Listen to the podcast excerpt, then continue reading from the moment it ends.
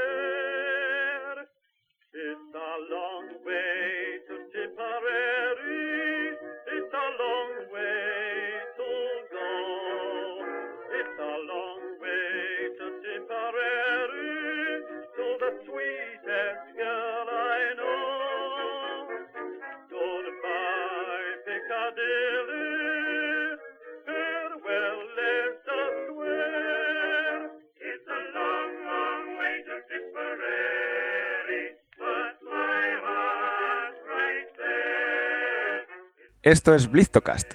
No es Histocast, pero casi.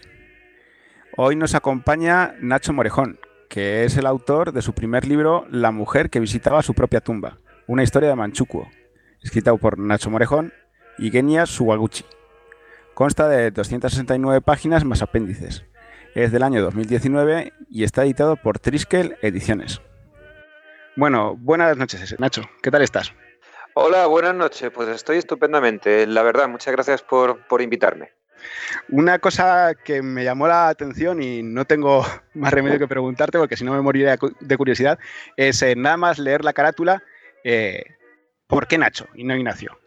Pues porque cuando yo nací en 1972, si tenías que, bueno, en general tenéis que llevar el nombre de un santo o algo así. Entonces mi padre siempre quiso llamarme Nacho, pero la única manera era llamarte Ignacio. Pero desde que nací me han llamado Nacho y Nacho soy. Salvo que, bueno, yo llevo 15 años viviendo en el Reino Unido y para el trabajo siempre utilizo Ignacio porque como lo de Nacho suena a comida mexicana, pues tengo que dar un montón de, de explicaciones, ¿sabes? Así que soy Nacho desde siempre, Nacho en España, pero aquí en el Reino Unido soy Ignacio o Ignacio. En el libro ponía que tú eras teleco. eh, ¿A qué has estudiado ingeniería te- eh, de telecomunicaciones? ¿A qué te dedicas exactamente ahora mismo? Pues sí, yo estudié, aunque soy de Huelva, me fui a estudiar muy, muy lejos, me fui a estudiar a Vigo, hice allí Teleco y eh, trabajo para O2. O2 es la filial de Telefónica en el Reino Unido y trabajo en la parte de, red haciendo, bueno, llevo, llevo un par de, equipos que se dedican a hacer automatización. ¿Y cómo es que una persona con un perfil tan técnico, eh, pues eh, tiene un interés tan fuerte como, como se demuestra en este libro por las humanidades? Pues la verdad, la verdad es que, que, bueno, siempre desde pequeñito fue un lector compulsivo. O sea, yo estudié ingeniería de telecomunicaciones más que por una vocación tremenda, porque, bueno, eh, en su momento pues parecía que era como la carrera del futuro, ¿no? Las telecomunicaciones estaban cambiando a mucha velocidad, bueno, parecía como interesante, con buena salida y todo eso.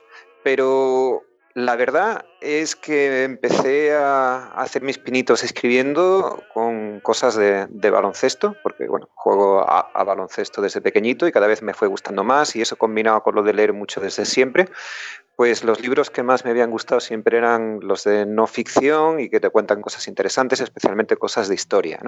Y supongo que a partir de ahí fue donde puso la semilla hasta que me dediqué yo a escribir mi, propio libro. Eh, y bueno, ¿cuál es tu relación con Japón? Porque en el libro, eh, en la introducción, dice que tienes una hija que se llama Sakura. Eh, ¿Por qué ese nombre? ¿Es capricho o dónde viene? No, yo ahora estoy divorciado, pero estuve casado con una japonesa que se llama Izumi, que sale entre el, eh, las traductoras que me han ayudado con el libro. Entonces eh, nos casamos en 2010 y ya llevamos un tiempo junto antes y a partir de ese momento, por supuesto, Japón pasa a ser una parte importante de, de mi vida. A mí Japón era un país que siempre me había atraído.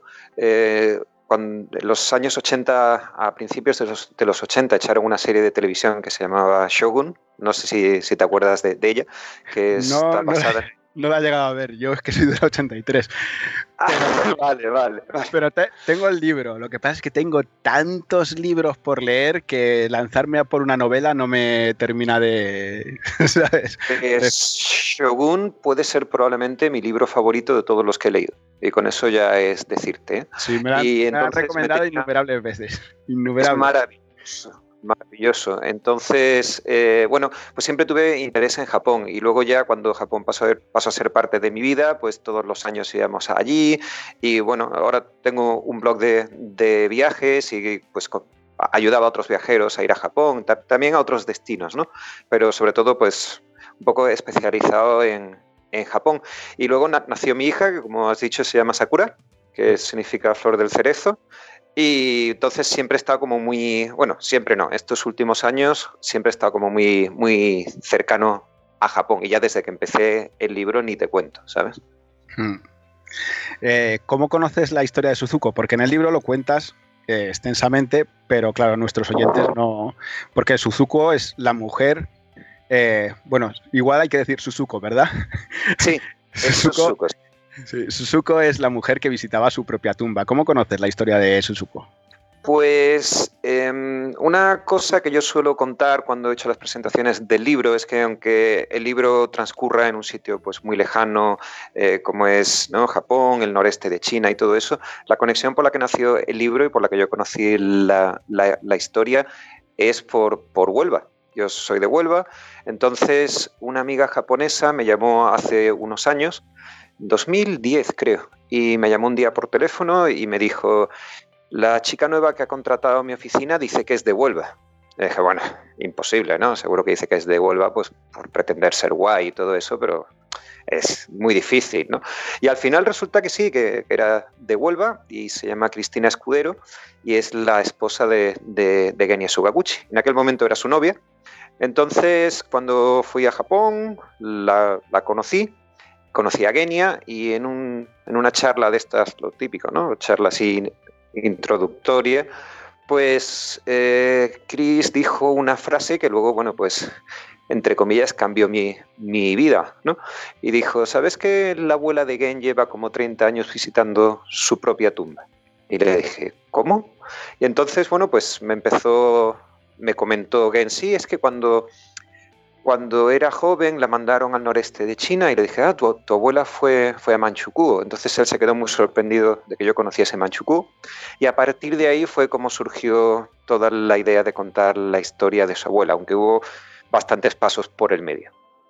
la gente no, es consciente de esto, pero en Japón hay un gran desconocimiento por su propia historia.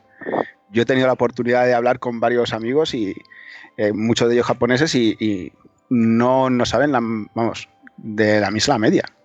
No sé si tú has tenido la misma experiencia que yo, pero vamos, que mm, conozco a mis suegros y, mis cuñados y, no, no les da mucho por ahí. Mis suegros sí, pero, pero mis cuñados o amigos que tengo por ahí por Tokio no, la verdad es que hay mucho desconocimiento, además hay mucho desconocimiento, en mi opinión, y después de hablar mucho del tema con mucha gente de, de Japón, en cierta manera promovido por el, por el gobierno. ¿no? Eh, y en muchos casos hay lo que en Alemania se conoce como negacionismo, ¿no? O sea, te dicen, pues, bueno, si están contando eso, a lo mejor es que les lavaron el cerebro en China. O, ¿no? cuando yo preguntaba por cosas de, de, mi libro, me decían directamente, yo eso no lo he escuchado nunca, no te lo estarás inventando, te lo estará contando No, no, así, tal, que así, ¿no? Entonces te quedas un poco sorprendido, pero luego piensas y España también es un poco parecido en cuanto a cosas de la guerra civil, ¿no? Ahora ya pues está todo un poco más, digamos, ya es más fácil hablar de todo eso, pero yo, eso que soy del 72, principios, mediados de los 80, seguía siendo un tema más bien unidireccional, ¿sabes? Sí. Eh, yo estuve en el Yasukuni Jinjan y recuerdo que una de las cosas que me, que me vamos, el Yasukuni Jinjan tiene, sabes, un museo de, de, la guerra maravilloso que yo no me canso de, recordar, eh, de recomendar. Pero, pero vamos, tiene algunas explicaciones que han, han crecido en material traducido últimamente, porque antes estaba solamente en japonés, y tiene algunas explicaciones que dejan mucho que desear. Yo me acuerdo que había uno sobre, una sobre la masacre de Nanking y justificaba la masacre diciendo que es que las mujeres y los niños se disfrazaron de, soldados del ejército chino. Y te quedas ahí diciendo, ¿en serio que creéis que esto pueda colarle a alguien? O sea, es cosa demasiado, demasiado bruta, ¿verdad? Pues sí, porque yo también estuve en Yasukuni, que lo cuento en el libro, por una razón que no, no, no voy a hacer spoiler, pero fue una de las cosas que más me, me, impresionaron en su momento. Entonces fui a Yasukuni, el museo, como dices, es fantástico, pero si te pones a leer las explicaciones, bueno, te ríes por no llorar, pero también he estado en la otra parte, es decir, yo he estado en China, en todos los museos que hay, ¿no? en el noreste de China, en lo que era Manchuria y ahora es Dongbei, he estado en, en Nanking. Entonces, eh, por ejemplo, los museos en, China no son museos, son centros de educación patriótica. Entonces, la verdad como tal, pues bueno, brilla por su ausencia. Algunas cosas son más, ¿sabes? Sí. Son más eh, cercanas a lo que pasó, otras se las inventan, por, pero bueno, y ya en algunas cosas lo de Japón. Además, una cosa que me llamó mucho la atención en Yasukuni es que no sé si cuando tú estuviste, pero hace un par de, de años lo han empezado a llenar de carteles diciendo que no se puede molestar a la gente que va allí a rezar.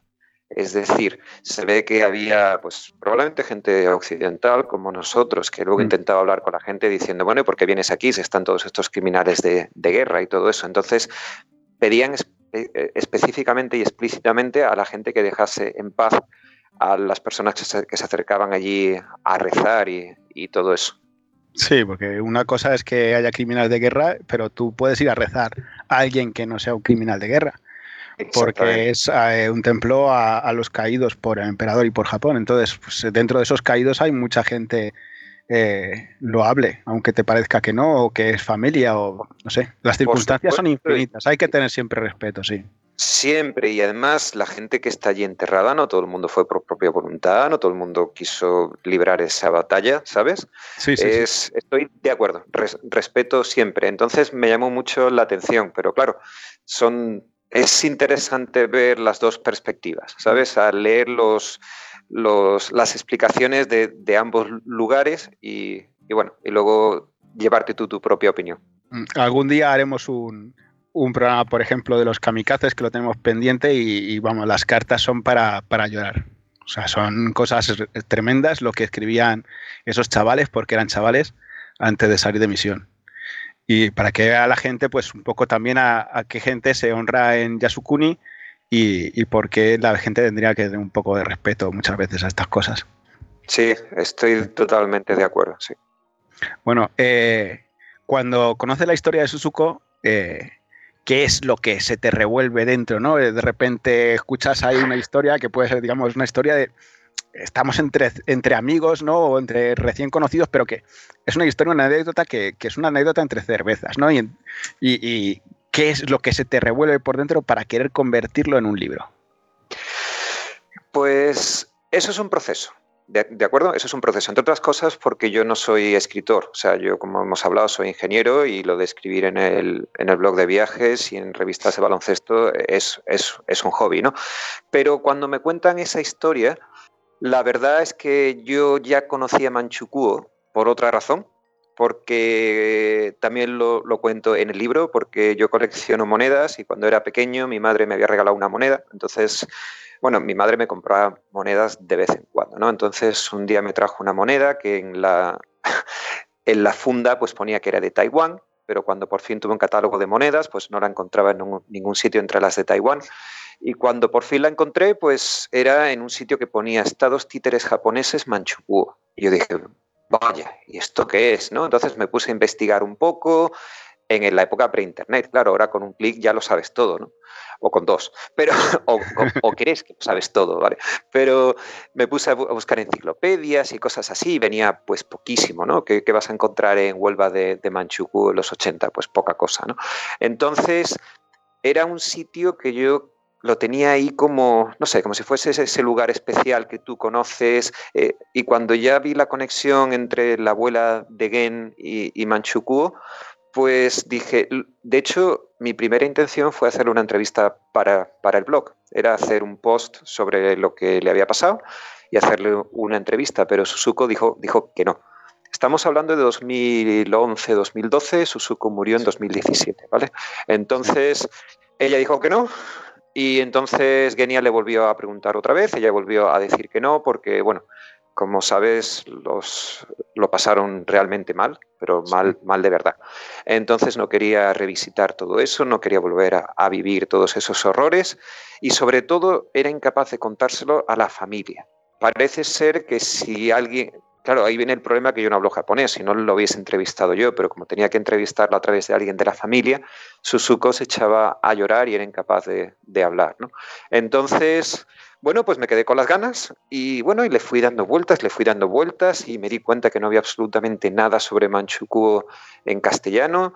Eh, me di cuenta que la historia de los colonos era completamente desconocida y un día, bueno, pues me levanté, un día de mayo de 2015, para ser más precisos, y dije, bueno, esto tengo que escribir un, libro, o sea, es algo que, que, tengo que hacer. No sé muy bien cómo explicarlo, pero de repente supe que lo tenía que hacer y que lo quería hacer.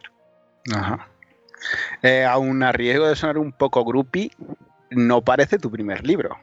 O sea, cuando me cuentas que tienes el blog de viajes, que por cierto, di el, di el nombre del blog de viajes para que la gente pueda consultarlo. El, el, blog se llama Dokodemodor Blog.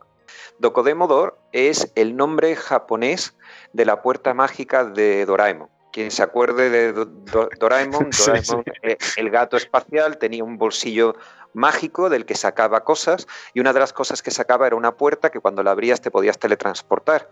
Pues esa puerta que en español creo que se llamaba la puerta mágica, en Japón se llama en japonés se llama Dokodemodoa, que significa la puerta a cualquier sitio. Entonces ese es el nombre del blog. Y yo, bueno, te aseguro que no he escrito ningún libro antes. Lo que sí que hice fue escribir artículos, por ejemplo, para Jotdown, ¿sabes? La sí, revista sí, Jotdown.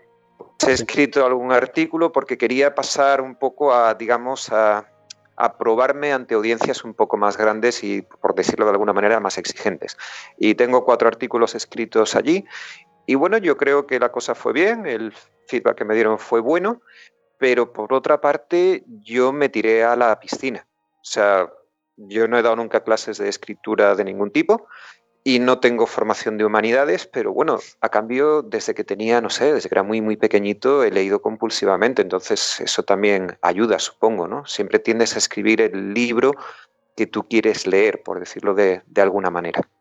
Sí, yo lo, decía simplemente porque eh, muchas veces cuando lees el primer libro de alguien, eh, cae en demasiado ornamento, florituras, como, como, si quisiera ser un autor del siglo de oro. No sé si me entiendes. Y a ti no te pasa en ningún momento. Y, y, sabiendo que era el primer libro, la verdad es que es una de las cosas que me han llamado más poderosamente la atención para bien. ¿Vale? Vale, mira, te voy a, te lo voy a, te voy a contar más o menos cómo, cómo fue un poco en ese sentido mi aproximación, ¿vale? La primera cosa que es que yo tenía que contar una historia. Es decir, yo tenía que intentar ser transparente. ¿no? El libro no va sobre, bueno, aunque salgo yo un poco y eso, pero el libro no va sobre, sobre mí, va sobre ellos. ¿no? Entonces, no quería caer en la dramatización ex extra, porque me parece que el libro tiene partes que ya es suficientemente dramático, entonces creo que es innecesario. Y lo otro que era absolutamente esencial era no contar nada que yo no supiese. Es decir, yo no puedo decir, pues Suzuko cuando estaba allí estaba llorando y todo eso, porque yo no lo sé, a no ser que específicamente me lo hayan dicho. Entonces, cuando tú intentas contar las cosas de esa manera, un poco como siendo un narrador transparente, yo creo que eso ayuda a no darle, como, como dices, ¿no? A no añadir florituras en exceso, a no, ¿sabes? A estar sí. un poco más comedido. Sí, sí, sí. Bueno, este libro me llegó a mí a través de nuestro amigo Susima en eh, 1905, Fernando, que me ha dicho que habéis intercambiado durante años bastantes contactos. Y, y, la verdad es que cuando me lo recomendó, yo lo había visto retuiteado por él en alguna ocasión. Y por el título igual no me había llamado demasiado la atención. Y empecé a leerlo y dije, caray, y le escribí, cuando llegué al final del capítulo 2, escribí a Fernando y le dije una cosa que igual te enfadas, pero bueno, yo te la suelto. Le dije, sí, sí.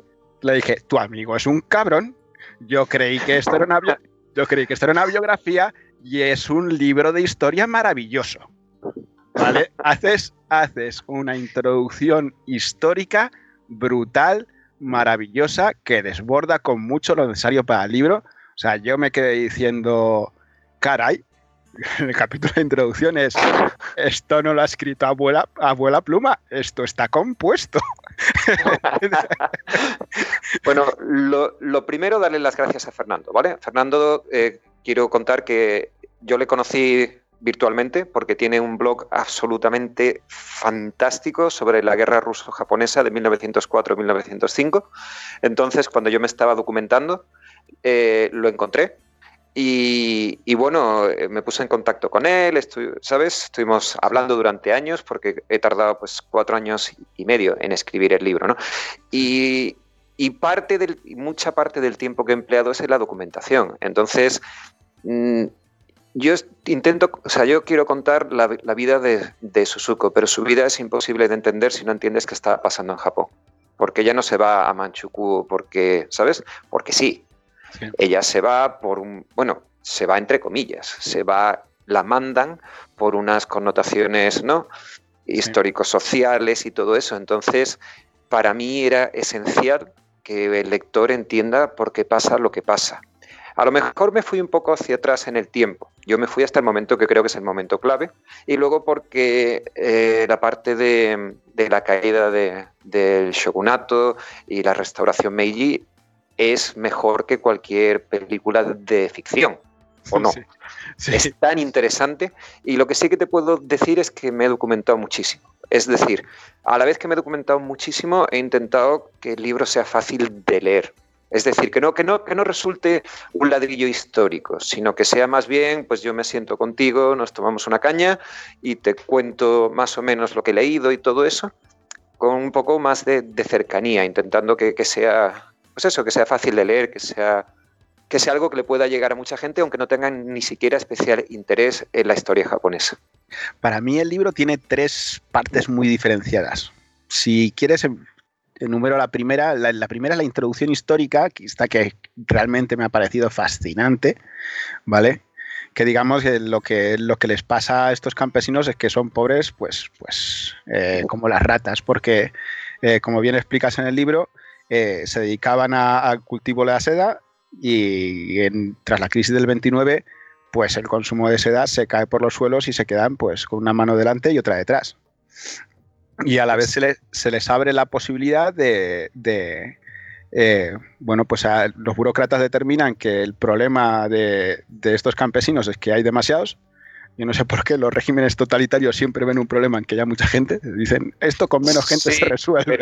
y el problema es de los demás siempre, nunca es de ellos. Nunca, es, hay mucha gente, nos vamos. No, siempre hay mucha gente, os vais. Vale. sí, sí, sí. Y entonces, pues, tras el incidente de, de Mukden, el ejército de Kwantung se apodera de Manchuria y aparentemente hay un montón de terreno eh, no desocupado, pero sí disponible, con todo lo que esto implica, ¿no?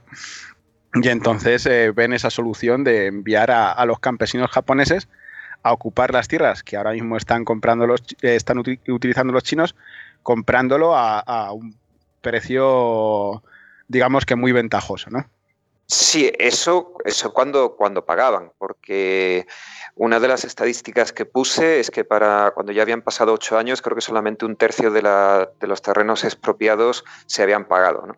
Entonces, bueno, hay una cosa que, has, dicho que es muy precisa y que es muy importante, y es que Manchukuo, aunque le quisieron dar forma, digamos que lo envolvieron como si fuese un Estado, ¿no? Lo, quisieron presentar por diversas razones como un Estado independiente, tenía pues un himno, tenía una bandera, eh, tenía todas esas cosas, era no solo era una colonia, sino que era un juguete del ejército de Kwantung, y eso yo creo que es muy importante. Es decir, el que mandaba, el que cortaba el bacalao, era el ejército de, de Kwantung, lo cual fue todavía peor para, para Manchukuo, porque no tenía ni siquiera un filtro de un gobierno medianamente civil, ¿sabes? Era todo pues por intereses militares, ¿no?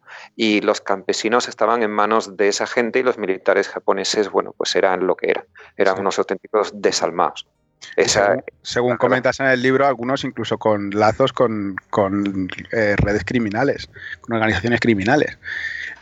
Sí, sí, el abuelo del actual primer ministro japonés fue también primer ministro de, Japón, ¿vale? Y era el, bueno, era uno de los personajes más siniestros que hubo en Manchukuo y tenía unos lazos fortísimos con el mundo criminal. Entonces, ¿tú crees que a Abe le va a interesar que se sepa todo eso? Por ponerte un ejemplo, ¿no? Sí. Es, es, es una de las razones por las que digamos que, o sea, su abuelo fue condenado como criminal de guerra, pero luego los americanos decidieron que, que él era la persona adecuada para, ¿sabes? Sí. Para el país y que se hiciese lo que ellos querían. Entonces, pues le perdonaron, le conmutaron la pena y le hicieron primer ministro, Mm. pero estaba, es- vamos, lo habían declarado A, a criminal. mí es que me- cuando lo contabas en el libro me parece absolutamente increíble y me gusta que, que lo comentemos aquí porque muchas veces idealizamos lo que ocurre al otro lado del mundo y, y es bueno que la gente vea que el ser humano es igual en todas partes y que en todas partes cuecen habas. ¿Sabes? Cuando dicen aquí Sí, sí, sí. Los herederos de tal o Pascual y dices tú, bueno, es que en todas partes ocurre lo mismo. No creáis que Japón es un país lleno de seres de luz, porque no. En todas partes a todos nos mueven los mismos intereses, las mismas motivaciones. Habrá Sí, leves por- diferencias culturales, pero Exactamente, pero vamos, con perdón, pero que es un cabrón, lo es, lo es aquí, lo es en Japón y lo es en Australia. O sea, no hay mucha diferencia en ese sentido. Y Japón, por los condicionantes históricos, ¿no? En los que se llegó al militarismo y todo eso, la verdad es que, bueno, es que fueron desproporcionadamente crueles, especialmente con los chinos, ¿no? Sí. Y cuando lo investigas y lo lees y lo ves y todo eso, pues bueno, de todas las visitas que yo hice para el libro, a mí la más escalofriante me pareció la de, en inglés se llama la, la Unit eh, 731, ¿sabes? El Escuadrón 731, que está en, en Harbin. Por cierto, si alguien tiene intención eh, de ir a, a Dombey, lo que antes era Manchuria, de todas las ciudades, probablemente Harbin sea, bueno, probablemente no, con seguridad es una ciudad preciosa y que realmente merece la pena visitar. Y bueno, el primer año que, que fui eh, estaba todo cerrado porque estaban construyendo, digamos, estaban construyendo un museo nuevo. sí, Y cuando esa es una maldición del viajero. No sé, a mí me ha pasado varias veces de que llegas a los sitios y justo ese momento están reformas. Justo, pero es que lo habían tirado entero, pero fui al año siguiente y ya lo habían construido. Y fue el mejor de todos los museos que yo vi en el noreste de China. Y la verdad es que fue absolutamente fantástico, pero te ponía lo- los pelos de punta. Así que sí, estoy de acuerdo contigo, en todas partes cuecen habas. Sí. Eh, hay una parte muy interesante del libro en el que hablas de, de los viajes que has hecho para, para documentarte, que aparece al final del libro, es una especie como de guía de viaje de lo que has ido viendo y los puntos así más interesantes relacionados con la historia. Lo digo para los oyentes que, que lo quieran saber, que compren el libro y que ahí aparece. Después la segunda parte así, eh, digamos, de- del libro, eh, que está muy diferenciada también de esa primera introducción histórica, es la, la historia de los propios colonos japoneses. Eh, desde cómo los captan en sus aldeas, eh, los dos tipos que había, eso- esos jóvenes radicales y esos campesinos pobres, Sí, y bueno, las asociaciones, ¿no? Porque eh, entras hasta, a- vamos, en, en la raíz de todo el meollo. Vamos, estás enumerando a lo largo del libro todas las aso- asociaciones eh, que vertebraban esta, estos movimientos migratorios. Pues sí, porque a fin de cuentas el objetivo del libro era contar exactamente eso. O sea, el libro, aunque, por cierto, me has matado con lo que no te gustó el título, ¿eh, tío? Porque me has matado, porque yo pensé que si mi libro... Yo siempre he pensado que si mi libro tenía una ventaja en este mundo es que tengo el título más, ¿sabes? Que engancha desde el principio, pero si tú me dices que no es así, ya me, me has matado, porque además lo tuve claro... Yo soy desde- un poco desde rarito, ¿eh? Ojo.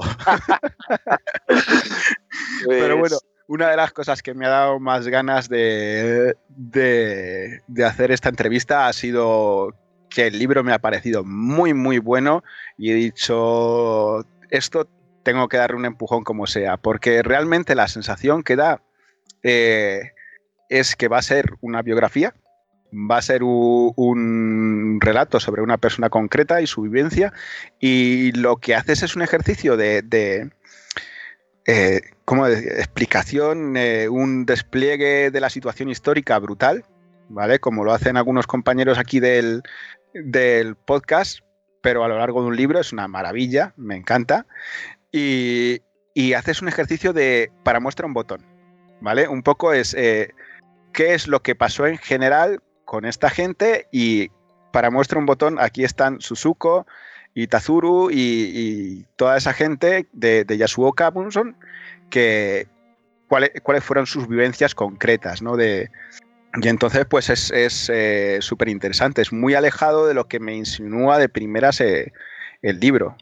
Y me, parece una maravilla, vamos. Lo primero, muchísimas gracias, que me estoy poniendo colorado, ¿vale? lo, otro es que aunque voy a confesar una, cosa, ¿vale? Yo, o sea, yo quería contar la, historia de, de, Suzuko, ¿vale? Pero la historia de Suzuko es la historia de Yasuoka, es la historia de, de su pueblo, ¿vale? Ella fue una más, ella no hizo nada especial respecto al resto de los colonos, ¿vale? Entonces yo tenía claro que una vez que llegase a la historia de por qué se va la gente del pueblo a Manchukuo, que ya no era su historia solo, era la historia de la comunidad, ¿vale? Además los japoneses en ese sentido, pues en aquella época, sabes que eran absolutamente, o sea, tenían una sensación fuerte de comunidad eh, impuesta un poco también, pero bueno, en ese sentido eran todos como muy, muy parecidos, ¿no? Y, entonces ya deja de ser su historia. Y eh, eso tiene la parte que, por ejemplo, yo no me veía capaz de contar la historia de, de Suzuko porque de los años en Manchukuo yo no sabía nada, ella no quiso hablar, había, había hablado un poco con la familia, pero había muy poca, no había lo suficiente, ¿no? ni lo suficiente ni por asumo, y más para el nivel de profundidad al que yo quería llegar. Pero me encontré con que otros supervivientes, por ejemplo, Tasuro, que lo has mencionado, Tasuro mm. Nakajima, escribió sus, sus memorias. Y luego resulta que el pueblo hizo un libro, que lo tengo además aquí delante, de más de mil páginas que se llama 70 años de... Sí, 70 años es de... Lo que pasa que está en japonés, ese ha sido el drama de mi vida, ¿no? Tener gente que me lo traduzca Empezando por Genial, que desde aquí se lo agradezco porque, bueno, la primera frase que me dijo en español fue, cuando tú me llamas yo tengo miedo. Y la verdad es que, la verdad es que le entiendo. Entonces, a la vez que que yo no sabía mucho de Suzuko, a mí me parece que eso beneficia al libro porque ella se difumina y es como si ella estuviese en todos y todos estuviesen en ella. A lo mejor queda un poco Paulo Coello, pero creo que entiendes a lo que me refiero. Eh, es la historia de la comunidad. Y luego cuando van a Manchukuo y lo que viven, allí y todo eso, el individualismo en Manchukuo era absolutamente mínimo. Era pues, una comunidad de agricultores en las que todos tenían, todos tenían una vida, ¿no? todos y todas tenían unas vidas parecidísimas. Y los, de hecho, em, yo he conocido a unos cuantos supervivientes. Me invitaron a la reunión bianual de supervivientes en, en Yasuoka y les conocí, eh, me invitaron a, algunos me invitaron a su casa, ¿no? Y, y bueno, te das cuenta que lo que cuentan es todo muy similar. Cada uno recuerda una cosa específica, ¿no? Pero los recuerdos son bastante parecidos. Entonces aproveché el que yo no sabía mucho sobre Suzuko para, bueno, difuminarla en el entorno y hablar de la comunidad, que a mí me parece, pues, lo que es realmente interesante, ¿no? Porque ellos van todos juntos, viven todos juntos y mueren todos, todos juntos, por decirlo de, de alguna manera, ¿no? Sí, hasta cultivaban todo juntos, como cuenta, es casi como un colectivismo, ¿verdad? Sí, era un colectivismo total, eso es todo, organizado por el ejército de, de En, en, teoría ni siquiera podían decidir lo que tenían que cultivar. Luego, un poco entre comillas, hicieron lo que les dio la gana, ¿no? No, no completamente, pero con cierta flexibilidad sí, porque no les quedó más remedio, ¿no? Pero se fueron todos a una especie de utopía en el que iban a ser comunidades en las que todo el mundo era igual, ¿no? Todo estaba organizado para que funcionase eso como una comunidad perfecta. Entonces, lo que le pase exactamente a Suzuko no es tan importante como cómo se desarrolla toda esa comunidad. Y sin embargo, todo era un juego de, trilero, porque ellos van allí pensando que, bueno, por supuesto, mejoraban su, su, calidad, vamos, su capacidad económica, porque cambiaban de ser campesinos pobres a, a ser la élite en, en, un país que era un títere, en un país ocupado, eran la élite racial. Y se quedan con, con los terrenos ahí de, de, los chinos que antes los estaban explotando. Eh, pero a su vez también, digamos que son la, las... Eh, ¿cómo decirlo?, las cuñas que pone el ejército Quantum cerca de la, de la frontera. Están siendo utilizados y ellos no lo saben. Exactamente, ellos son a la, a la vez son digamos, víctimas y opresores, queriendo o sin querer. Desde luego lo de víctimas sin querer, porque como has dicho, no les dijeron todo lo que iba a pasar, pusieron los asentamientos de colonos a lo largo de la frontera entre la, Unión Soviética y, Manchukuo para que hiciesen pues como de escudo humano, que fue realmente lo que, lo que pasó. Eh, luego los abandonaron a su suerte y todo eso. Pero si Japón no hubiese perdido la guerra y todo eso, la verdad es que ellos estaban en una pobreza abyecta en Japón eran muy pobres y allí pues tenían a gente trabajando para ellos, tenían más tierra de la que jamás soñaron. Entonces, una cosa que sí que quiero comentar es que cuando fui a ver, hay un museo sobre los colonos que está en Ida, que es un pueblo, bueno, una ciudad junto, junto a Yasuoka, allí en la, la prefectura de Nagano, porque Nagano fue la prefectura que envió más colonos. Y cuando fui a ver el museo, el, la chica, que la menciono en el libro varias veces, se llama Tomomi Shimasaki, a la que le doy las gracias desde aquí, aunque no creo que lo vaya a escuchar nunca. Tomomi mm, fue la que nos organizó la invitación a la reunión bianual y además nos hizo una visita guiada al museo. Y he de decir que ella fue absolutamente neutral en ese sentido. Ella dijo, nosotros somos conscientes de que los colonos estaban explotando a los chinos. En unos sitios más, en otros sitios menos, pero como como premisa general. ¿no?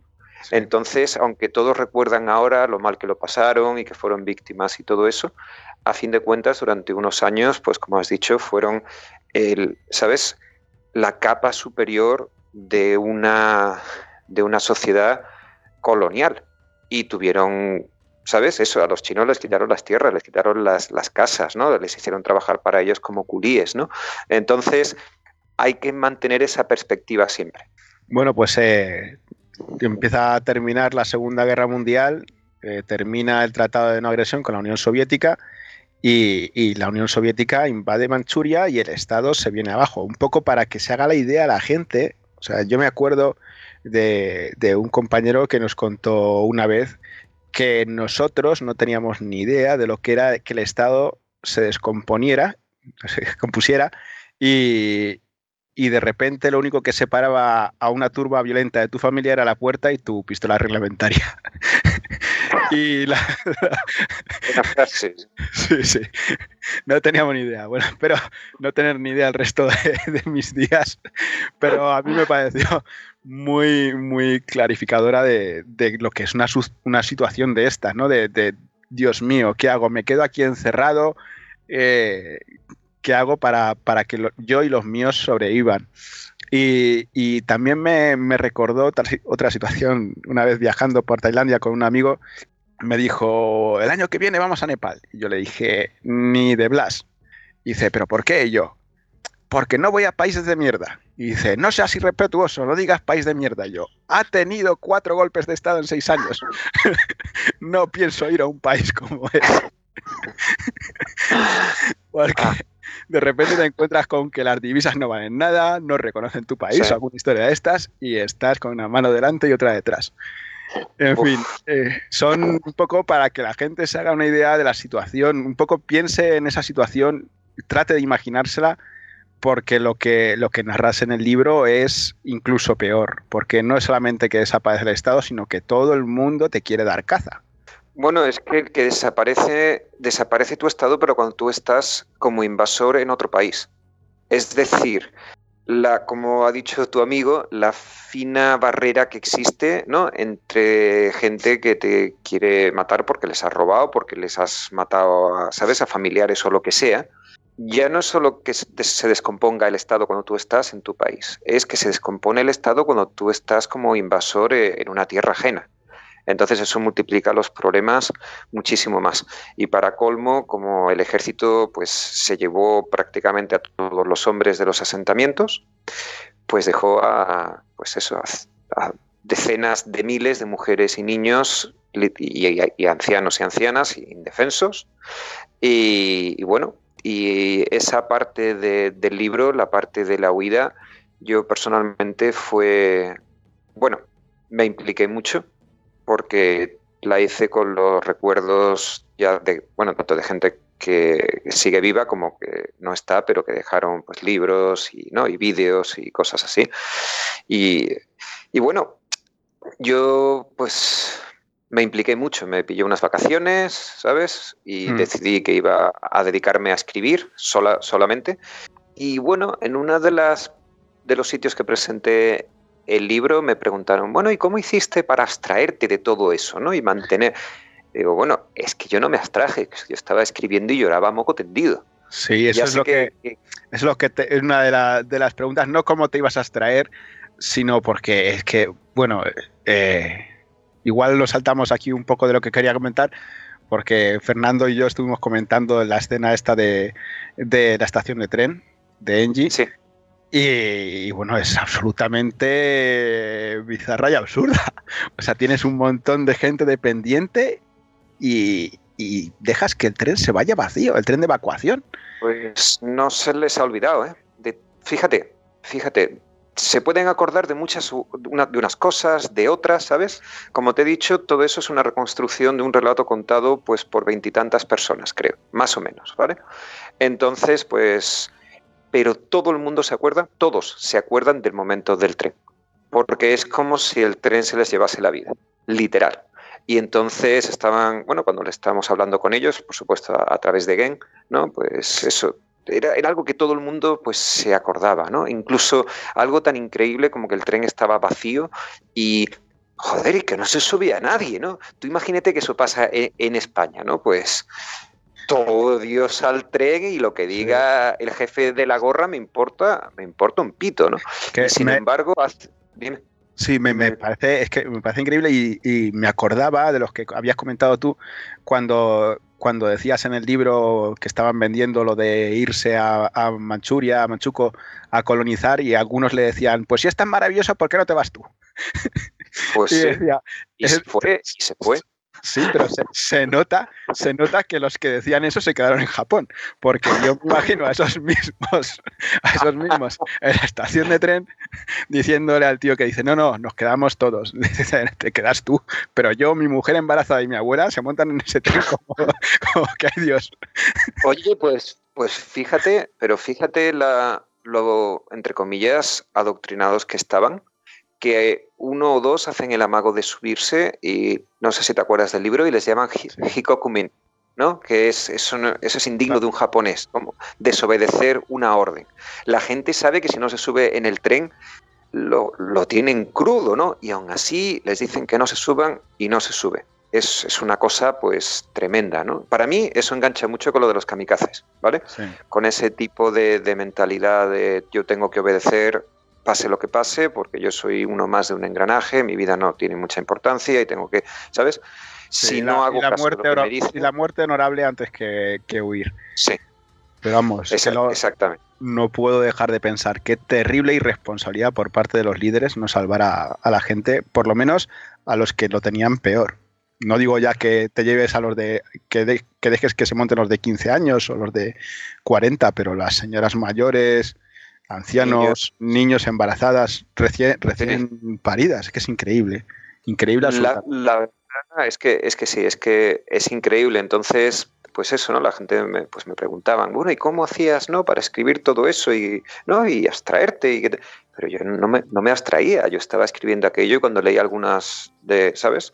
Por ejemplo, de una señora que se llamaba Kinoe Iwasaki, que que lea el libro ya lo verá, cuando yo estaba escribiendo lo que ella contaba, bueno, a mí se me caían las lágrimas, como no se me van a caer? Además, tengo una hija que es medio japonesa, ¿no? Es bastante fácil conectarlo todo, ¿no? Y bueno, pero la verdad es que esa es la... También creo que es la parte del libro que me llegó más emocionalmente y no sé si es la palabra exacta, porque yo quiero todos los capítulos igual como si fueran mis hijos, pero quizá, quizá es de la parte de la que estoy más satisfecho. ¿no? Toda, además quise hacerla como un diario, porque creo que así ayuda mucho a, meterse ¿no? en lo que estaba pasando y, y todo eso. A mí me recuerda a otros podcasts, uno que hizo Memoria de un tambor sobre las víctimas de ETA, eh, y que decía que había tenido que tomarse muchos descansos porque le destrozaba. Eran todos testimonios de víctimas y era. Uf, buf, durísimo. Y, la verdad es que eh, estos capítulos eh, te dejan un nudo en el estómago, en el corazón y en la cabeza. Te quedas diciendo, ¡guau! Qué, qué duro, qué barbaridad. Y, y, vamos, yo si hubiera estado en tu lugar, me hubiera quedado pensando, ¿debo escribir esto? ¿No debo escribirlo? Hay que digamos, hacer conocer lo que pasó, el testimonio, o... ¿Sabes lo que quiero decir? sí, pero por otra parte, yo tenía claro que yo iba a escribir lo que me contase. Siempre y cuando, o sea, yo pues he verificado todo lo que he podido, ¿no? Pero, por ejemplo, sobre Manchukuo hay mucha documentación en, inglés. Es decir, yo tengo una estantería llena de, libros de Manchukuo, ¿vale? Pero la parte de los colonos se menciona muy, muy poco. Y cuando se menciona, se menciona desde un punto de vista global, ¿no? Lo que les pasó y todo eso. Entonces, para hay, he, mencionado que hay una, una, tesis de una doctora alemana que se llama Anke Scherer, que ahora nos hemos hecho amigos porque por fin puedo hablar con alguien ¿no? sobre lo de Manchukuo en condiciones. Hizo una tesis absolutamente increíble y la encontré en internet y la leí, me puse en contacto con ella y ella debió de pensar, pues el friki de las tres y cuarto, ¿no? Un tío que encuentra mi tesis en internet, ¿sabes? La tesis tiene 300 páginas, pero es una, una barbaridad porque ella estuvo viviendo en un pueblo de Nagano en los 90. Ella habla japonés perfecto, es la, es la directora de, estudios asiáticos de la Universidad de, de Bochum. ¿no? Entonces, estando en ese pueblo, ese mismo pueblo en el que ella estaba había mandado a gente a Manchukuo. Y fue como conoció la historia y fue por lo que hizo su tesis sobre, eso. ¿no? Entonces, quitando la tesis de, de, esta, de esta chica o de esta señora, para bajar a la profundidad que yo tenía que hacerlo, solo tenían los, ¿sabes? Lo que es la gente de Yasuoka, pero como el pueblo lo ha documentado todo bastante bien, la verdad es que está muy bien. Hay dos, libros y bueno, y, también algunos de los, de los colonos siguen con vida. ¿Sabes? Por ejemplo, uno que sale mucho en el libro que se llama Yunikeda. Sí. Eh, y que Ikeda-san falleció tres días después de que yo publicase el libro. Y me dio, sí, me dio muchísima pena porque fue uno de los que se sentó con nosotros, nos dio, ¿sabes? Era vicepresidente de la asociación y todo eso. Entonces, claro, dices, hay que contarlo, ¿no? Porque hay mucha gente que me ha dicho, es que, tío, estos nombres son muy raros, ¿no? Y no hay quien se ah, quede. que se acostumbre. Sí, sí eso, es lo que yo digo. Digo, es que ya sé que no se llaman Pepe Manolo, ¿sabes? Y, claro, es más tal, ¿no? se llama Guzmán. Sí, estamos, todos de acuerdo. Pero, esta gente era, era gente real. Y aunque no salgan mucho, salgan poco en el libro, yo les quiero nombrar porque era gente que existió de verdad, como tú y como yo. Entonces, aunque sea, digamos, un pequeño homenaje, pero para que alguien se acuerde de, ellos, ¿no? Como por ejemplo la, señora que está tuberculosa y la abandonan en la, en la enfermería, ¿sabes? Sí, sí, sí. Tú piensas, claro que voy a poner su nombre, ¿no? No es. Es un poco el espíritu de archipiélago gulag, ¿no? Sí. Es, que esta gente existió de, verdad, ¿no? Y además yo algunos los conocí. Y, sí, yo creo que sí hay que contarlo. Sí hay que contarlo porque, bueno, si no, esto no sería. El mundo sería Disney, ¿no? Sí. bueno, tenemos eh, que, claro, eh, se producen estas marchas de la muerte, poco más o menos, eh, no, es, nada descabellado llamarlas así, y, después eh, cuando, la, cuando estos colonos llegan a sus lugares de, para hibernar, muchos acaban, la, gran mayoría acaban en campos de, refugiados, en campos de concentración, otros acaban en, las ciudades mendigando lo que pueden, pero las ciudades no les, no les va mucho mejor. Y comentas una cifra que parece bastante, bastante escabrosa, o sea, 176.000 muertos, y de los cuales 78.000 fueron colonos, a pesar de que eran solamente el 20%. O sea, es una, pues sobre, representación increíble. Porque los colonos, como tú has comentado, estaban en, estaban en tierra de nadie. Estaban en zonas tremendamente remotas, ¿vale? Y bueno, y hubo todas esas marchas de la muerte, con suicidios en masa, con, bueno, pues una cosa espantosa, ¿no? Y eran con mucho los más vulnerables, porque luego cuando, aunque consiguiesen llegar a las ciudades, llegaban a las ciudades y no tenían nada, o sea, absolutamente nada en, sitios donde ya de por sí no, no había gran cosa. Y, bueno, eh, incluso los, los japoneses de las ciudades reconocen que los veían como otra gente diferente, ¿sabes? Aunque fuesen japoneses, ellos, la gente que vivía en las ciudades de Manchukuo, pues trabajaban en la, en la SMR, ¿no? En la Mantetsu, en la South Manchurian Railway, eran gente de mucho nivel, ¿no? De, nivel económico, de, de, estrato social muy alto, ¿no? Y ellos veían a todos estos pobres campesinos que llegaban literalmente sin nada, muchos casos enfermos, totalmente agotados, y ni siquiera se sentían especialmente inclinados. O sea, no los veían literalmente como sus, como sus patriotas, ¿no? Sí, como... Sí, Porque además también, ellos también lo estaban pasando mal, que de repente también eran la élite y también se habían convertido de un día para otro en parias. Exactamente, ellos consiguen organizar, la, gente de las ciudades consigue organizarse mejor porque allá había asociaciones creadas, ¿sabes? Porque siempre había pues algún caserón libre donde se pudiesen juntar o cualquier cosa, ¿no? Hay, hay bastantes libros con memorias de, gente de las ciudades que están en, inglés. Si algún día quieres, y si lees en inglés, yo te recomiendo alguno. Mm. Y tal, pero los colonos cuando llegaban, pues volvían a estar en una situación horrible, ¿no? Y por eso fueron, bueno, con mucho fueron los que más sufrieron, por supuesto no, los únicos, pero la verdad es que digamos que se, se, las, se las dieron todas y eso, bueno, además toda la gente que pasó... Hay que recordar que el invierno en Manchuria por ejemplo, el sitio donde estaba Susuko está razonablemente cerca de Siberia. Y ahí hace un frío en invierno. A mí me lo dijo una vez Genia, ¿no? Porque Genia nació allí. Y me dijo, Nacho, es como si te clavasen un puñal de hielo en el corazón. Y digo, ¡guau! Porque es que ese es el viento, ¿no? El viento te atraviesa la ropa, 30 bajo cero, 40 bajo cero. De hecho, Harbin, es bastante conocida porque en invierno tienen el famoso festival este que hacen una, ciudad de hielo. Ah, la ciudad de hielo, sí. Exactamente, Eso, es, eso es Harbin, porque el río, el río Songhua, que es enorme, se congela entero y quitan mm. bloques de, hielo y construyen una ciudad. Sale todos los años siempre en, las noticias españolas. ¿no? Pues con ese frío, además ellos se habían escapado en verano, y se habían escapado con lo puesto, ¿no? Y bueno, pues así, así les fue. Pasaron, tuvieron que vivir, que hacer un agujero en el suelo de la casa donde estaban, ¿no? De las, de las casas donde estaban en el campo de concentración y vivir dentro del agujero. O sea, la, verdad que lo pasaron fatal. Es el, digamos, e, esta parte que es, bueno, es durísima, durísima. Y bueno, vamos a quitarle un poco de hierro. Eh, digamos que lo del frío de Manchuria es como tres veces más que Burgos, ¿no? Algo así. Yo creo que sí, sobre todo por el viento, porque eso es, eso es lo que me... Bueno, otra cosa que explico es que en, Manchuria hay las, las, camas, no son como las nuestras, las camas son de, ladrillo, tienen una capa exterior de, azulejo y están huecas por dentro. Entonces el aire, el aire caliente que viene de las cocinas se mete en la cama, eso se llama can, ¿vale? K-A-N-G. Entonces, en invierno, los, bueno, los chinos que viven en Manchuria mm. viven en el Kan, viven, están siempre allí sentados. O sea, no sirve solo, sirve de cama, de, sofá, ¿sabes? Sirve de todo, porque es que hace muchísimo frío.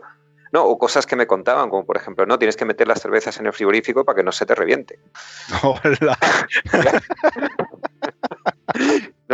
Eso ya explicándoselo un poco a, los oyentes donde más duele. ¿no? Entonces, hay una película fantástica que en España la pusieron que se llama El Camino a Casa, de Jiang Yimou. ¿Te acuerdas? Sale Sang Siji, la que hizo de Memorias de una geisha. Pues si alguien se acuerda de esa película o si la quiere volver a ver, la película transcurre en, en Manchuria.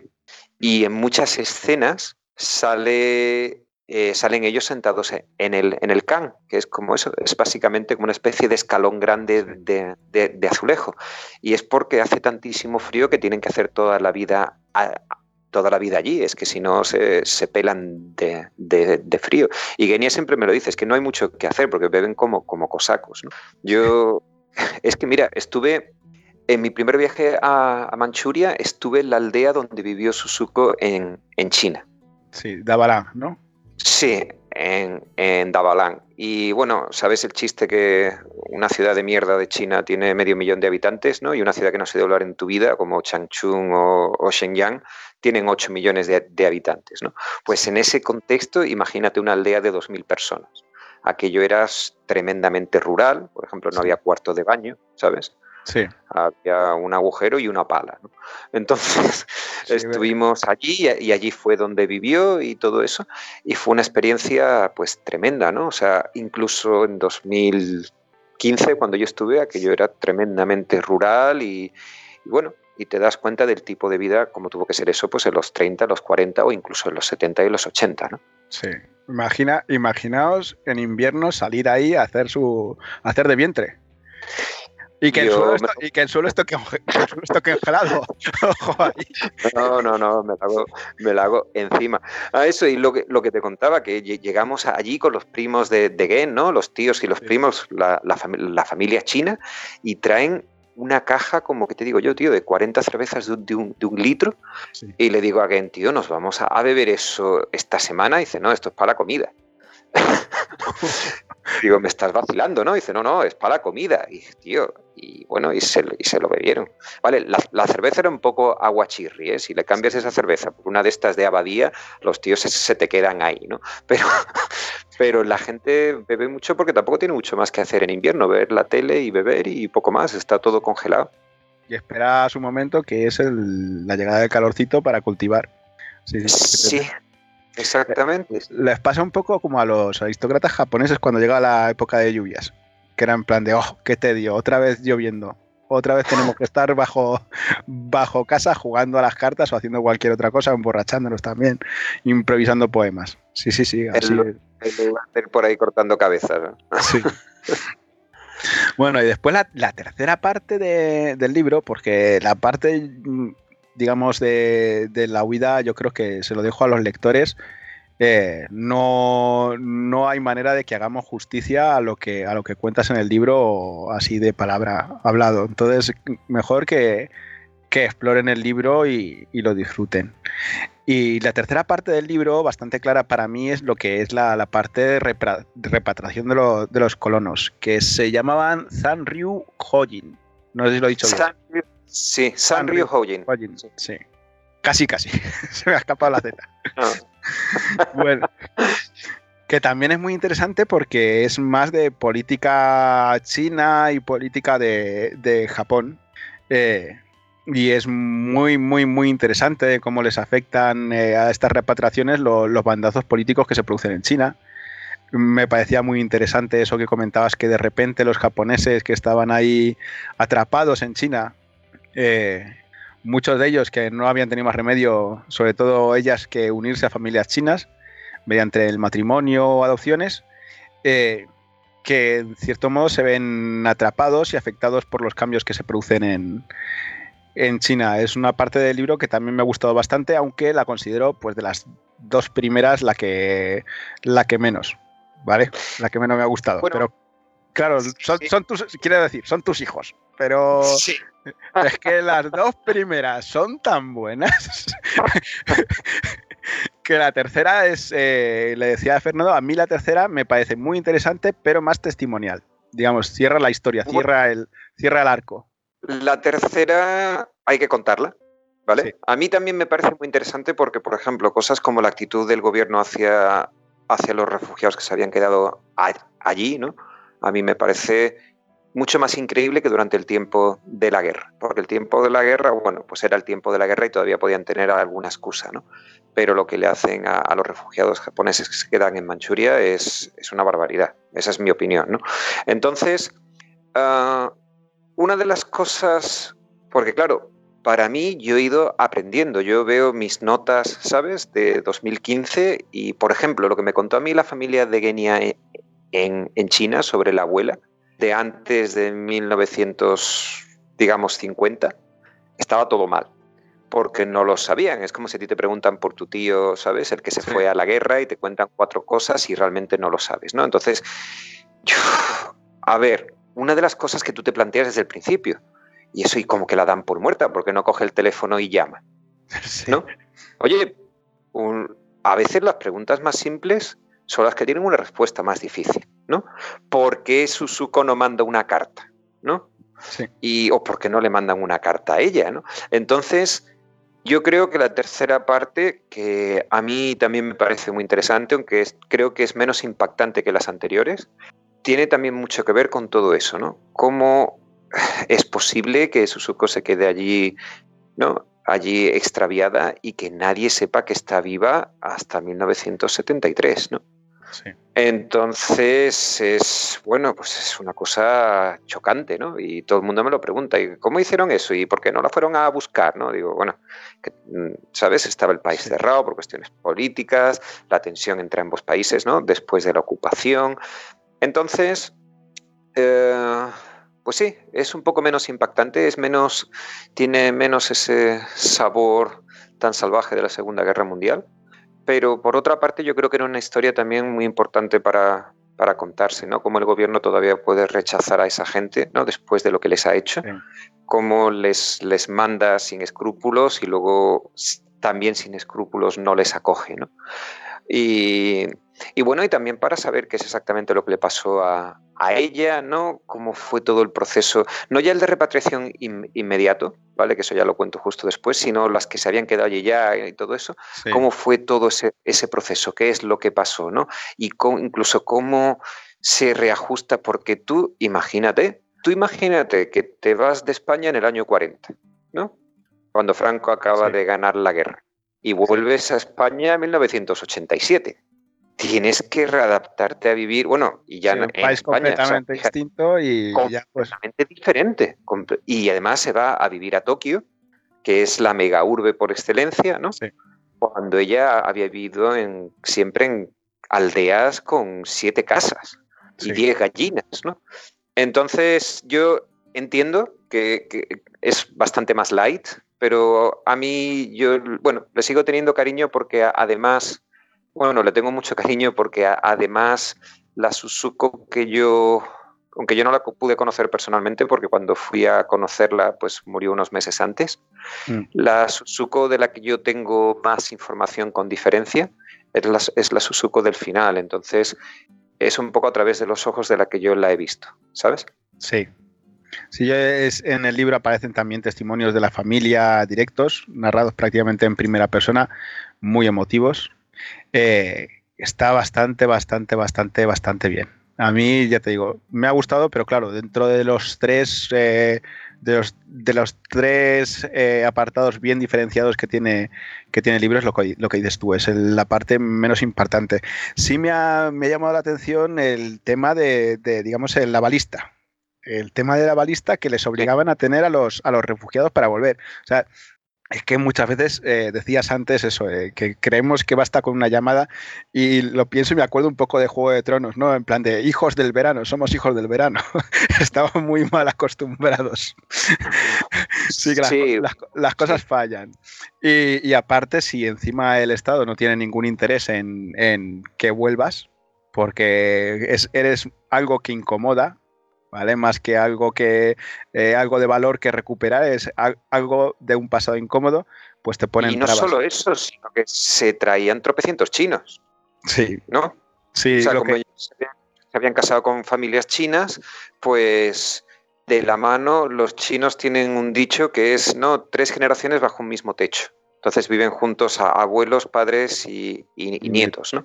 Entonces cuando las japonesas se querían venir, Claro, no se van a venir ellas solas, querían venir pues con sus, ¿no? Con sus suegros, suegra, eh, hijos, nietos o lo que sea. Y entonces el gobierno japonés, que tampoco ha sido nunca un fan, ¿no? Nunca ha sido muy, muy fan de la inmigración, pues se encontraban con que venía esta, esta gente, ellos, pues, bueno, que quieras que no, pues tenían que, que buscarse la vida aquí, casi más. Pero la posición del, del gobierno a mí me pareció, vamos, me parecía absolutamente despreciable, ¿no? Aunque, claro, no es solo porque ellos trajesen un pasado incómodo, ¿no? Porque además, eh, cuento en el libro que en el año 89 la televisión oficial japonesa, la NHK, hace eh, hace un programa sobre las mujeres que se quedaron en, en Manchuria. Por lo que me han dicho, antes de eso no se acordaba nadie, aparte de la gente mayor, ¿vale? Las nuevas generaciones no lo sabían. Y de hecho, amigos y amigas japonesas me han dicho, yo me acuerdo de ese programa, nos quedamos boquiabiertos, porque no teníamos ni idea que todavía había japoneses y japonesas, sobre todo ellas, perdidas allí en China y que no sé qué, no sé cuánto, o sea que fue. Y a mí me da, a mí dos cosas que me dan mucha pena del libro. Bueno, pena respecto a lo que es eh, el proceso de creación. ¿no? Uno fue que no he podido encontrar ni una sola foto de, de juventud o de adolescencia o de infancia suya. O sea, ninguna. La primera foto que hemos encontrado es del año 73. Y, la, no, y la otra es que el vídeo que grabaron para la NHK, para la televisión, para ese programa, que estaba solamente Suco con el entrevistador y el cámara, se ha perdido. O sea, o se ha perdido o no lo encuentra. ¿Sabes? Porque yo le decía a Genia, tío, tú y yo nos vestimos de, de ninja, tío, y echamos la casa abajo, primero la de tus padres y luego la de la casa de su tío, que es ¿no? la casa de los Iwasaki de toda la vida, y la echamos abajo hasta que encontremos una puñetera foto o esa cinta de vídeo, porque yo, yo me quiero morir, vamos. O sea, saber. saber que está ese testimonio de una persona que nunca quiso hablar con nadie de eso, hablando de eso, ¡buah! Eso es oro puro, sí, oro puro. Así que, que bueno, y luego una, es, curioso porque ha habido gente que me ha escrito y me ha dicho, pues mira, a mí la parte que me ha parecido más interesante es la, última, ¿no? Es menos, mm. es menos intensa en ese sentido y tal. Pues a mí me parece bien que, pues, que me digáis un poco que... ¿no? Mm. Igual, es que, igual es que después de, esa segunda parte en la que se pasa, digamos, tan mal esa tercera parte es como más de relajo, más de alivio, ¿no? Sí, sí, un poco. sí es más ligera. Eh, vamos, tampoco es que, es que sea, ¿sabes? Que sea Frozen, ¿no? Pero más, más ligerita, ¿no? Y, tal, estoy de acuerdo, sí. Pues como te decía, eh, el tema de los avalistas no me resulta extraño porque estuve, la última vez que estuve en Japón, estuve con un ex compañero de trabajo, que es curioso la cantidad de gente que ha acabado casado con, con japonesas, por lo menos de, mis primeros años laborales. Y, él, bueno, tiene un blog que se llama Japabanchel y me contaba eso, que digamos que él necesitaba una balista para estar en Japón, que eh, para mucha gente la balista era la empresa y para él, que estaba casado con una japonesa, la balista era su mujer. O sea que si él hacía alguna aliada que fuera eh, socialmente reprobable, tenía que salir su mujer a pedir perdón en su lugar. Sí, sí, sí, sí, sí. O sea que no es algo de hace 50 años, ¿eh? Lo que tú has dicho es que es algo de, de ahora. O sea, tú cuando vas a estar más de tres meses de visa turista y todo eso, tienes, alguien se tiene que, responsabilizar de, ti por si la lías. Sí. ¿Sabes? Bien intencionadamente o malintencionadamente. o sea, es, es, que es, es que es justo eso. Entonces, la verdad es que sí, sí que es chocante. Y los problemas que tuvieron esta gente con los avalistas, pues imagínate, tú lo que te he dicho, te vas de España en el 40, vuelves en el 86 que encuentra a alguien de tu familia, ¿sabes? Además, los, los problemas mundanos, ¿no? Gente, pues, pues eso, gente que, que, eran sus hermanos, pero que no habían visto a esa persona en cuarenta y pico, 50 años, que ni siquiera hablaban japonés y dicen, ahora viene el capullo, la capulla esta y se reparte la herencia de, mis padres conmigo. ¿sabes? Ah, sí, conozco, conozco esa historia, sí. Que te, dan por muerto y de repente apareces y dices, ah, ah, ah, ah vaya. Entonces, eh, algunas de las razones por las que no se quería que volviesen, no hay que darles muchas vueltas, son absolutamente mundanas, ¿sabes? Eh, pues eso, o, algunos padres que volvían a ver a sus hijos después de 50 años y se acordaban de un niño encantador de 3, 4, 5 años y viene pues un adulto o una adulta, ¿no? Pero que además no habla japonés, con el que no te puedes comunicar y que aunque sea tenga tu, ¿no? tu ADN y todo eso, no deja de ser un, extraño o una extraña, ¿no? Sí, que no te Pero bueno, ni lo has educado, ni se ha criado en tu cultura, ni conoce tu idioma y, es literalmente un extraño, con mi misma sangre, pero un extraño. Literal, exactamente. O sea, que no todo es tan, tan fácil ni todo hay que buscar teorías de la conspiración. Bueno, el gobierno ya les llega de, de hijos de su madre, ¿no? Pero, mm. pero eso, que a veces las, las, cuestiones eran totalmente de mundanas, ¿no? Que nos puede pasar a, a nosotros también. Sí. Después, eh, en los apéndices, aparte de un montón de fotos, de mapas, eh, lo comento porque yo no me di cuenta de que estaban ahí hasta el final. Entonces, para, para que eche mano del libro, que lo sepa, que se puede apoyar, hay un montón de material al final del libro. Eh, aparte del que aparece a lo largo de las páginas, con mapas, ilustraciones de, las viviendas y demás, hay, hay mapas más, más generales en la parte final del libro también hay una serie de testimonios, como hemos dicho, sobre la, vida final de Suzuko, eh, biografías de los personajes principales, eh, las guías de viaje de, Nacho y, bueno, y algunos árboles genealógicos y demás. Está muy, muy, muy bien acompañado. Que sepan los oyentes que eso está ahí para que echen mano de ello. Pues sí, es que, es que claro, la, gente me, decía, bueno, esto es un poco complicado de seguir, ¿no? Y entonces yo pensé, ¿sabes las películas estas con la frase esa que me pone los pelos de punta de basado en hechos reales? Sí. Y que cuando acaba sale el personaje y dice, y tal, ¿no? Y le pasó esto y le pasó lo otro. Pues un poco pensé eso, dije, si, eh, si al lector le va a resultar complicado, pues por los nombres, ¿no? Y todo eso, seguirlo. Al final voy a poner pues unos árboles genealógicos y sobre todo unas biografías rápidas para que sepan quién es quién y para que puedas cerrar tú mismo un poco las piezas del puzzle, ¿no? Para que puedas cerrar el puzzle, ¿no? Y este quién es, y quién era, y que no sé qué, y, que no sé cuándo. Entonces, cualquier, todos los personajes que tienen un mínimo de, de, relevancia en el libro, he puesto al final una biografía con algunos detalles también para que sepan un poco pues lo que les pasó, ¿no? O qué ha sido de ellos, o qué fue de ellos y, y todo eso. Yo no me los he aprendido todos de memoria, pero te puedo decir que no, no es, vamos, estoy familiarizado con, con los nombres japoneses y no me ha costado nada, nada seguirlo, ¿eh? Me ha, vamos, me ha parecido muy, muy, muy, buen, muy, muy bien explicado y muy asequible. Eh, chapó, tío, Nacho, chapó.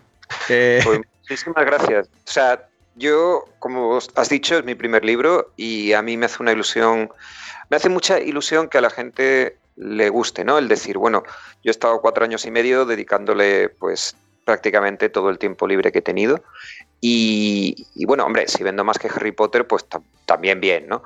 Pero en realidad a mí lo que, me, lo, que me hace ilusión es que alguien se lo lea y que, bueno, y qué es lo que me está pasando. Gente que tanto los que, tanto gente que conozco como, como que no conozco, ¿no? Que me escriben y me dicen, bueno, pues me ha gustado mucho, ¿no? Y yo lo que más ilusión me hace es que me digan, bueno, pues he aprendido, ¿no? Tal, y sobre todo que esa famosa frase, ¿no? De te lo has currado, ¿no? De se nota que está todo pues bien documentado, ¿no? Y mm porque bueno, cuando tú lo estás escribiendo, yo siempre pongo un ejemplo, es el día que se van ellos para Manchukuo, ¿no? Sí. Que es el 9 de marzo de 1940, ¿vale? Para yo poner esa, fecha, bueno, liamos entre Tomomi, Genia y yo, pues como, tío, tres, tres semanas y la gente, no, yo estaba que, me, me subía por las paredes, ¿no? Y, y, la gente me decía, bueno, yo estaba que me subía por las paredes porque, por ejemplo, Tasuru Nakajima escribe dos libros en su vida y luego hace un, vídeo biografía, ¿vale?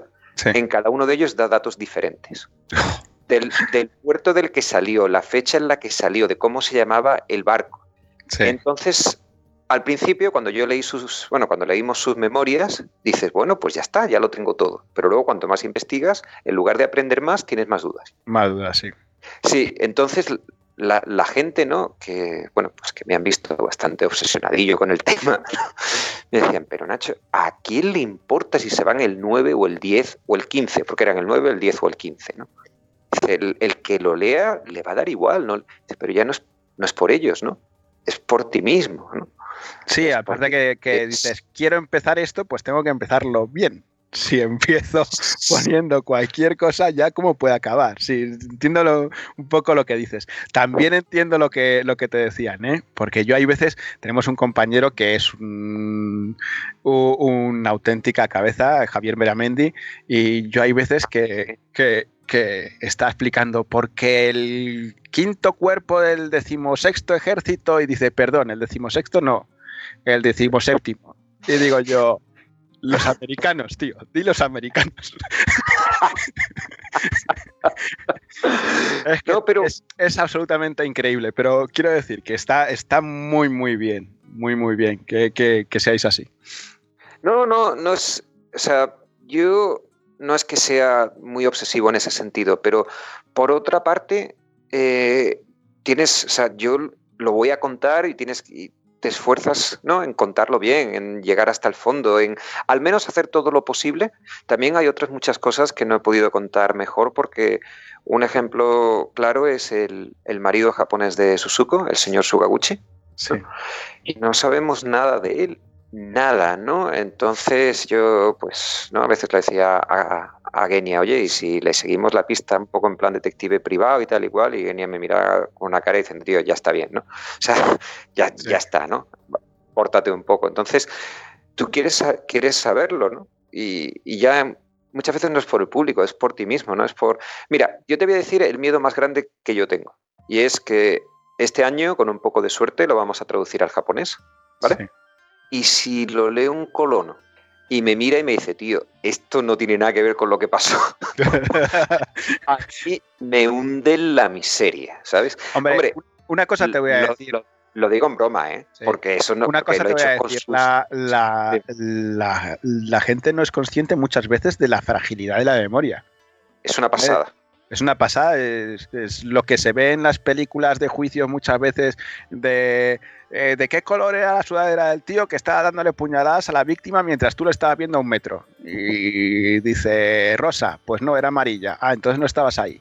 Podía estar perfectamente ahí delante y pensar que la sudadera era rosa aunque fuera amarilla.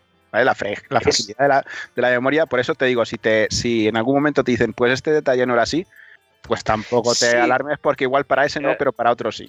Ya, ya lo sé. Además, no, entre comillas, no va a ocurrir porque yo lo he hecho con sus, ¿sabes? Con lo que me han contado ellos. Sí. Entonces, pero siempre lo piensas, ¿no? Siempre, eh, por ejemplo, eh, en un momento dado, yo, bueno, en 2017 eso fui a Yasuoka, fui a la reunión esta y todo esto. Si yo no hubiese ido a esa reunión, si no me hubiese, o sea, si Genia y yo no hubiésemos decidido, si él no hubiese podido ir a Japón, porque coincidió en que sí que, sí que pudo, y tengo que acabar el libro sin ir a, a Yasuoka, la cago. Porque allí descubrimos cosas que son esenciales en el libro. O sea, me cambió por completo la visión de algunas cosas, lo que cuento de su madre, ¿no? Y, y, y todo eso. Entonces, pues eso es lo que te pone un poco nervioso, ¿no? Diciendo, mira que si a lo mejor no, ¿sabes? No busqué un pelín más ahí y eso también me da una visión, ¿no? Pero en algún momento tienes que dejar de, leer, tienes que dejar de mirar, tienes que dejar de seguir rebuscando. Aunque he de decir, ya que te has leído el libro, que un mes después de acabar el libro hemos descubierto que la hermana menor de Tasuru, por tanto, sobrina de, de Suzuko y, también, bueno, sobrina carnal de, del marido de Suzuko, sigue viva. Konami Nakajima sigue, sigue viva, tiene 85 años. Mm. La hemos localizado y estoy bueno, y he preparado un montón de preguntas a ver si se acuerda de algo o no, porque claro, tiene 85 años y todo eso pasó pues hace pues casi 75, ¿no? ¿Lo Entonces, el libro o, Si ella me, o sea, eh, ah, si ella ahí estás, ¿no? Lo pondría como, como un apéndice siempre. O sea, el libro es el que es. Y si me he equivocado, me he equivocado. Pero el libro es el que es. Si a mí con Amina Kajima me cuenta algo que cambia una sabes algo realmente importante, yo en una segunda edición, si es que llegamos, pues lo explicaría. Pero el libro es ese con sus aciertos y con sus errores. Y en general yo no creo que se deba reescribir. Porque entre otras cosas, si pones un apéndice y dices a lo que te has equivocado, eso yo creo que aporta, ¿no? Para que la gente sepa lo que tú encontraste al principio y por qué, y lo que has contado luego y por qué. Eh, hablando del libro, eh, no te has dejado a nadie en los agradecimientos. Si ya llegas a hacer un segundo libro, ¿qué vas a poner? Es que es de bien nacidos ser agradecidos.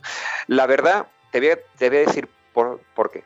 Igual que te he contado todo esto, ¿no? De, joder, como mono, ¿no? Que me tiré a, la piscina sin nada. Todo eso está muy bien. pero yo he cometido un error de principiante, rookie mistake, ¿vale? Y mi error de principiante ha sido escribir un libro con fuentes originales en un idioma del que yo no conozco.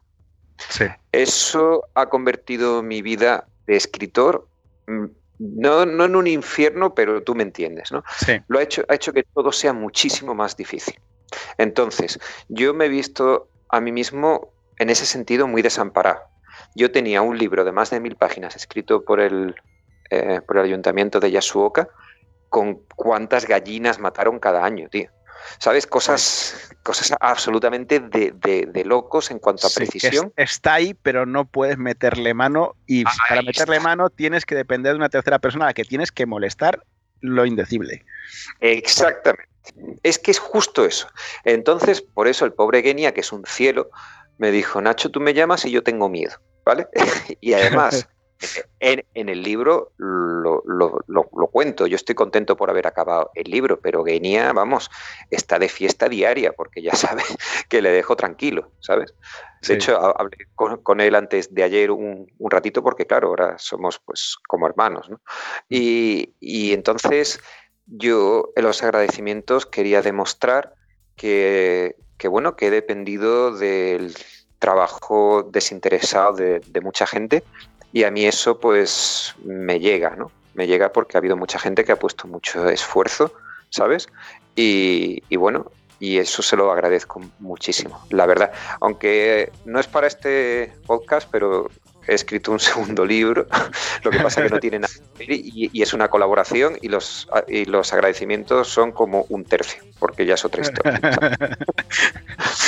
bueno, eh, vamos a acabar la, entrevista con una pregunta tan chorra como la que la inició, la de ¿por qué Nacho y no Ignacio? ¿Gatitos o perritos? perritos.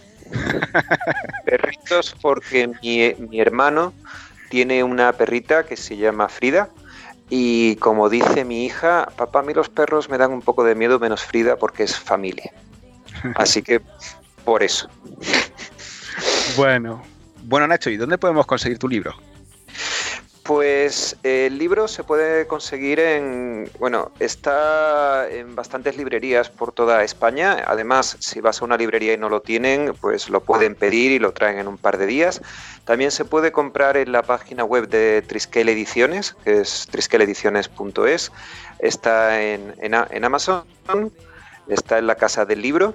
Entonces eso, aunque en algunos sitios no lo tengan físicamente, solo hay que, pedirlo. Entonces, por decirlo de alguna manera, es un libro normal como cualquier otro, así que con acercarse a alguna librería o pedirlo en la casa del libro o en, o en Amazon, llega. Perfecto, entonces. Pues nada, muchísimas gracias por estar esta noche con nosotros. Eh, no os olvidéis, La mujer que visitaba su propia tumba, una historia de Manchukuo, de Triskel Ediciones, de Nacho Morejón y Genja Suwaguchi. Eh, merece mucho la pena. Los que estéis interesados en sobre todo la parte final de la Segunda Guerra Mundial, es un libro interesante que te ofrece algo que no te, no te da nadie en español. Y la introducción histórica de los periodos anteriores es una maravilla. Para mí, un must del año pasado, pero que vamos, perfectamente vale para este. O sea, es el final del año pasado, ¿verdad? Sí, el libro se publicó eh, la primera semana de noviembre de 2019, sí. Sí, pues eso, casi casi en 2020. Así que si podéis echarle, echarle un ojo que merece mucho, mucho, mucho la pena. Pues Que, te dé las, las, gracias, ¿vale? Porque creo que, bueno, me lo he pasado de maravilla. A mí se me ha olvidado que esto era, entre comillas, para un programa o para un podcast me lo paso súper bien, ¿no? Es un poco, he, venido a hablar de mi libro, ¿no? Entonces a mí me hace muchísima ilusión y la verdad es que, bueno, charlando contigo me lo he pasado increíblemente bien, vamos, si podría estar hasta, hasta mañana. Así que muchísimas gracias y espero que a, los oyentes que les haya parecido interesante la, entrevista. Y, que si quieren comprar el libro y, leerlo, pues que, que les guste. Pues nada, gracias a ti. Nos vemos.